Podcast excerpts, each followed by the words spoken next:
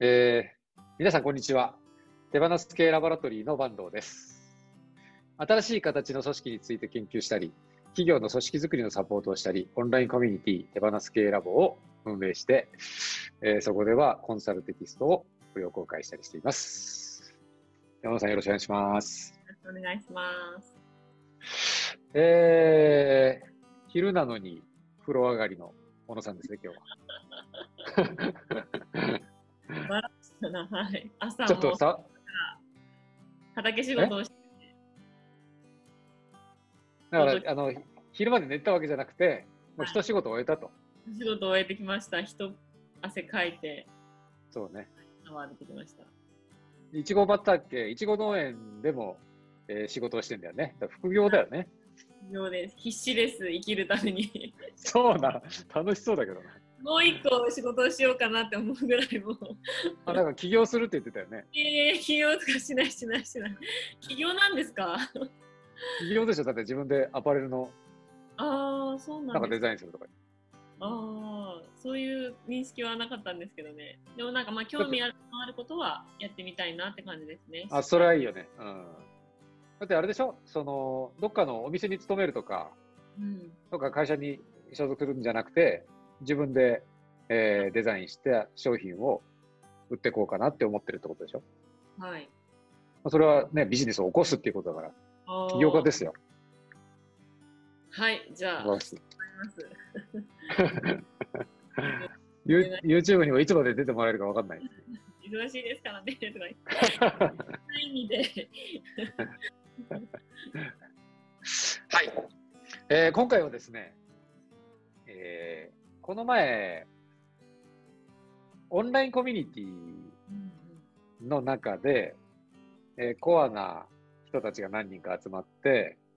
えー実際にリアルで会うっていうオフラインミーティングっていうのをやったんですけども、まあ、その時の話を面白かったんでしたいと思うんですけど、はい。小野さんもちょっと報告したよね。はい。あの、写真は見せてもらったんですけど、本当すごはいいはいはい。そうで、うん。この回が楽しかったっていうのが、もうその写真1枚で伝わってきました。あーうんそうそうそう。結局15、6人、初めて会った？人もいる？ほとんどの人が初めて会った。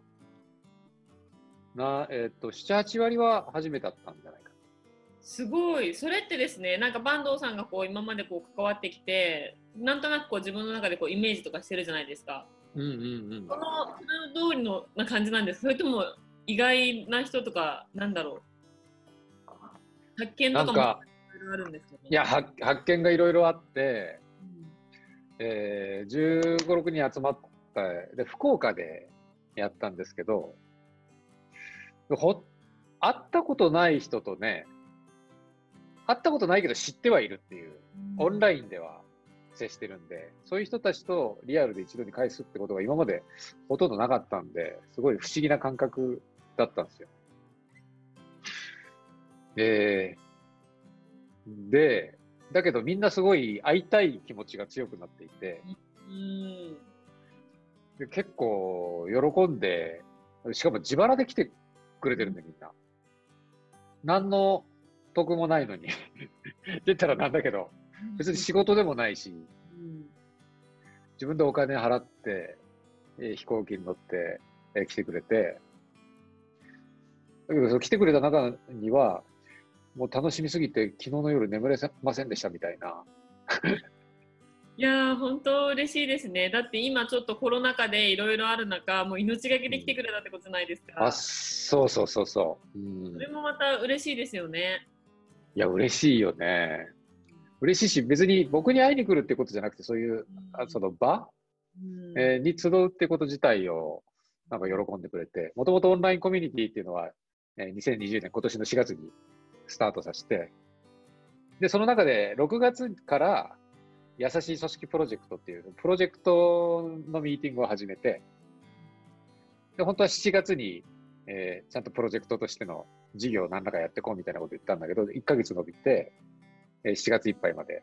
なんどんなプロジェクトやろうかねみたいなことを話してて、まあ、そこでよくミーティングに参加してくれてる人たちの中で来れる人がえー集おうっていうことになったんだけど、だから実質2ヶ月ぐらいオンラインで定期的に話をしてて、でも全然なんみんな仕事の接点も別にあるわけじゃないし、いろんな全国各地から入ってきてる人たちなんだけど、なんか次第に会いたい気持ちになってくるっていうかね。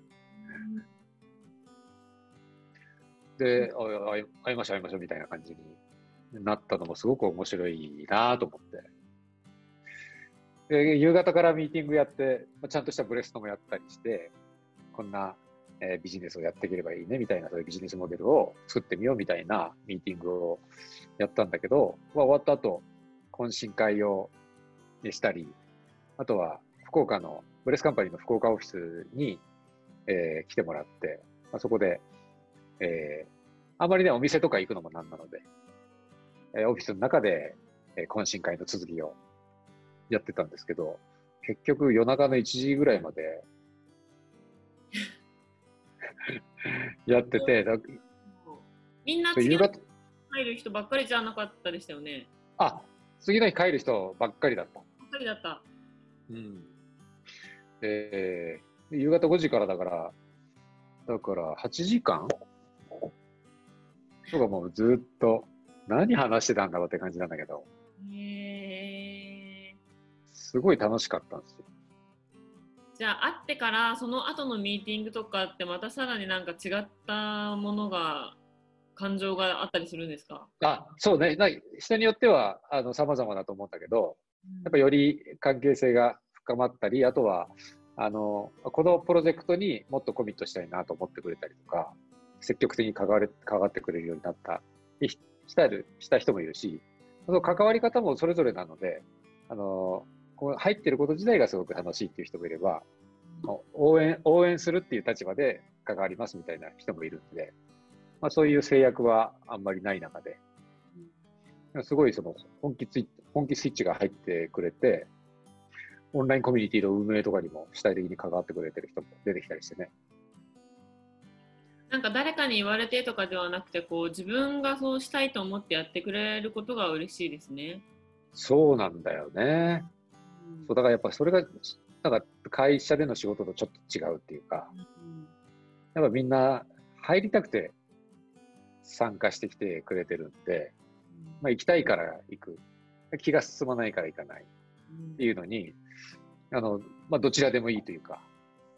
そこに行かなきゃまずいみたいなことも特にもないし、うんそこら辺が普通の会社組織と違う形になってるなと思ってね。新しい組織の形っていうかね。うんもう今、ティール組織っていう本も結構売れて、ティール組織っていうのが進化型組織で比較的、まあ、有名なキーワードになってるんだけど、で僕らのこの優しい組織プロジェクトチームっていうのは、まあ、人が集まってるんで組織なんだけど、これってティール組織の先を行ってるよねみたいな話になって、へえ。まあ、ティールのあの上の段階があるって言われていて、でそれはターコイズっていう、うん。まあ、色の、青っぽい色の名前なんだけど、で、この優しいプロジェクトっていうのは、ヤサピーって略して言ってるんですけど、このヤサピーはターコイズ型の組織でするみたいな話立てて、あの、なんかそう言われてもね、まだよくわかんないんだけどさ、僕らいや。すごい。でも何年か後に坂東さんターコイズ組織っていう本を出版したいや、可能性ある。可能性あるある。うんもう、もうそう、ターコイズってなるともう、組織っていうものがもうもっと溶けちゃうような感じにイメージで、だからもう会社組織ではティールまでっていうふうに言われてるんだよね。そうするとその組織と組織の境界が曖昧になったり、まあ、コミュニまあ、僕らもコミュニティ型から始まっていろんな人がね、社員とか雇用関係とかもないままに参加していて、まあ、その中で事業を生み出したり、まあ、経済的な価値を創造したりしてるんだけど、それって何とも言えないんだよね。定義がしづらい。確かに。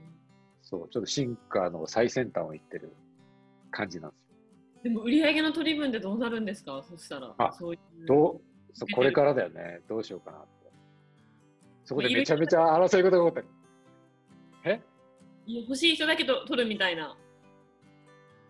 えー、どうしようかっていうのはもうこれからデザインしていくんだけど、このチームの中でプールしていって、まあ、取り分の比率とかはあ決めておく、えーのかもしれないし、ただ、な何にも発生しないのは継続ができないんで、うん。まあちゃんと、えープロジェクトが継続できるようにするためには、経済的に成り立たなきゃいけないので、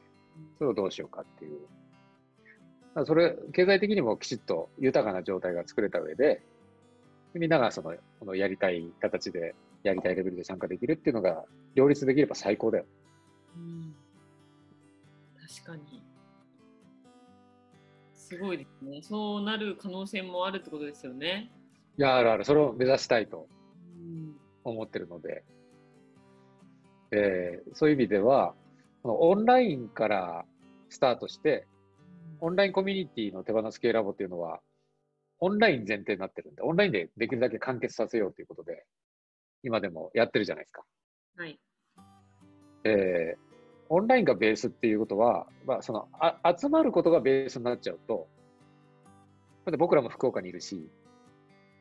で全国から入ってきてる人が集まれる、集まるってなったら、やっぱ東京中心になりやすくて、うん。で集まれる人ってなると、夜とかになると、女性は参加しづらくなるし、特に、えー子お子さんがいらっしゃる女性とかはね、参加しづらくなるので、えー集まれる人で運営していくってことになると、すごく偏っちゃいやすいと。うんだけど、オンラインだと、まあ、そういう制約が外れるし、実際、あやこさんも結構ね、参加してくれてるけど、あやこさん3人子育てしながら、まあ普通に Zoom で夜も入ってくれたり、あとその外散歩しながらミーティング参加したりとかさ、そういう自由も。確かに、この間キャンプ場からでしたもんね。あ、キャンプ場からね、僕らのミーティングで入ってきてね。後ろで、後ろでご主人がさ、テント片付けてるのが見えたりして。そうそうそうそう。なんでもありなん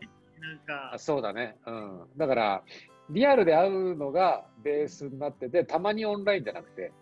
うんオンラインがベースに、まあ僕らの、ね、仕事自体も今そういうふうになってるけど、コミュニティにおいてもオンラインがベースになっていて、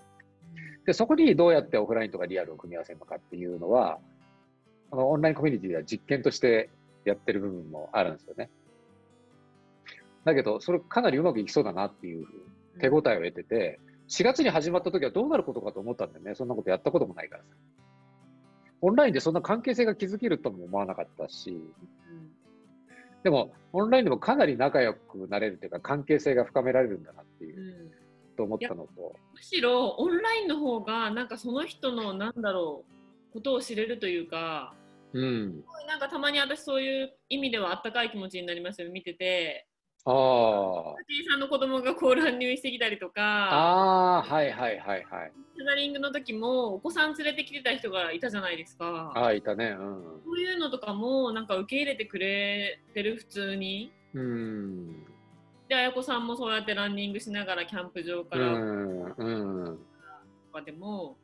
何でもできるからなんかその人の生活スタイルもちょっと垣間見ながら関わっていけるってさらになんかこうなんだ関係性が深まりそうだなと思います。なるほどね。うん。本当にもう自分だけしか見えないから生活うがん。そうかそうか。生活がちょっと垣間見えるっていうのは垣、間見えるのが面白いしほっこりする。そうかそうかそうか。うん。いいなじゃあ、そうかそうか。じゃあ僕はこうやって今オフィスにいるけど、うんオフィスにいるとそういうのはあんま垣間見えないわけだよね。垣間見えないですね。オフィスしてるな今日もみたいな まだ手放せてないなみたいな。ないもう風呂上がりでまでしがみついてんだ。そうだね。そういう垣間見えるのは確かに一つあるね。うん面白い。あとは、あ、そうね。オンラインコミュニティでやっぱ関係性が深まるきっかけにあのなったのは、自分のことを話す時間をうん取るようにすると、関係性が深まるんだなと。えー特に自分の、まあ、内面のこととか、あんまり人に話さないよ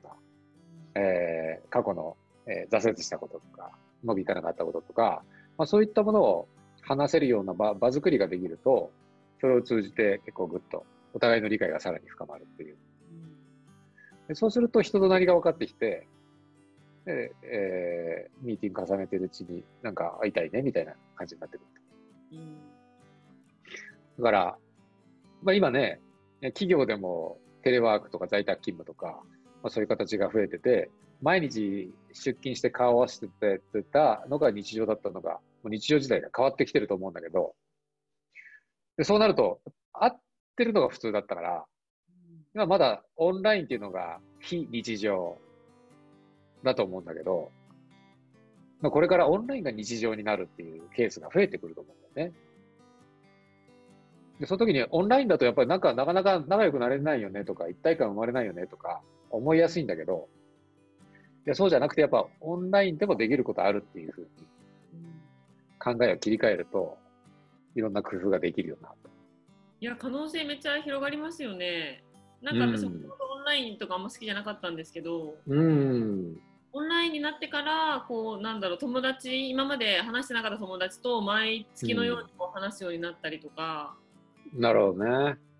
そういう関係性も、うん、新たな関係性もすごいできてきたなと思うのであと何年とかも今すごいじゃないですか。ああそうだね。できるよね。うん。まあ、その中でこの会うことの意味みたいなのがもっと研ぎ澄ませていけるというか、うん、わざわざ支度して時間とお金使って会いに行くっていうことの価値、うん、それが面倒くさいと思ったらすごい負担になるじゃん。会いたいから行くっていうのと、なんか、なんかあ会わなきゃいけないから行くっていうのと全然違うと思う。確かに。でも今って断りやすいと思うんですよね。うんオンラインだしコロナだし本当に会いたくなければコロナが怖いからって言えばもう納得してくれるじゃないですかだからそういう中でも会いに来てくれる人自分が会いたいと思う人はやっぱすごい大切な人なんだなってことにさせられたなと思います。うん。なるほどね。うん。そうだからそのこ断りやすい、あるいは、まあ、選択を、ね、ちゃんと選択肢を、まあ、用意するっていうか、選択肢を選べる状態を作っておくっていうのは結構大事よね。うん、まあ、そこにあの義務感で来てる人が何人かいると、まあ、その場もやっぱり乱れちゃうし、義務感で来る必要ないよということがちゃんと担保できるっていうことも大事だし。それもね、でもなかなか簡単にはいかないと思うんだけど、特に会社組織であれば。でそういうことの工夫っていうのはこれからあのどんどん進んでいくだろうなというふうに思ったんで、このオンラインコミュニティのコミュニティっていうのは、あ取り組み？は、なんかいろいろやり、やる価値があるなと思って、すごい面白いんですよ。本当ですね。うん。なので、今ね、4月から始まって400人、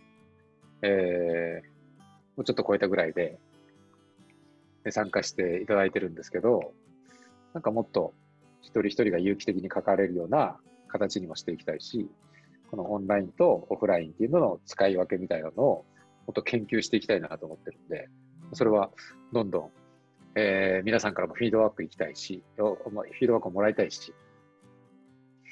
えー、次どういう形でオフラインをぶち込もうかなみたいな、いうことも、えー、もう少してます。本当ですね。そのオンラインの、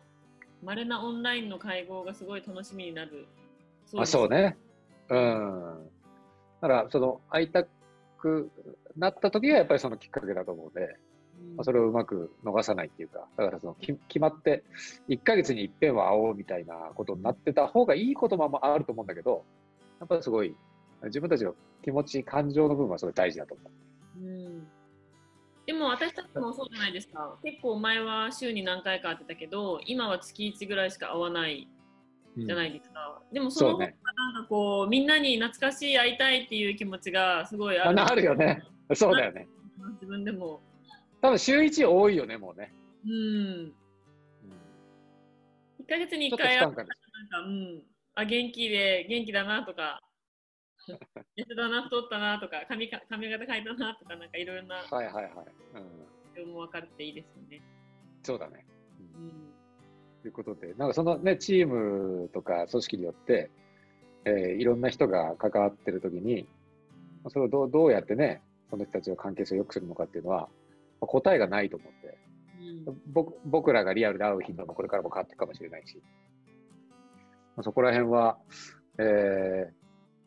ちゃんと心の声に耳を澄ませるというか、お互いの。じゃあ今日は終わりましょうか。はい、それでもこんあそれでは今回もご覧いただきありがとうございました。ありがとうございました。皆さん熱中症に気をつけてください。そうですね。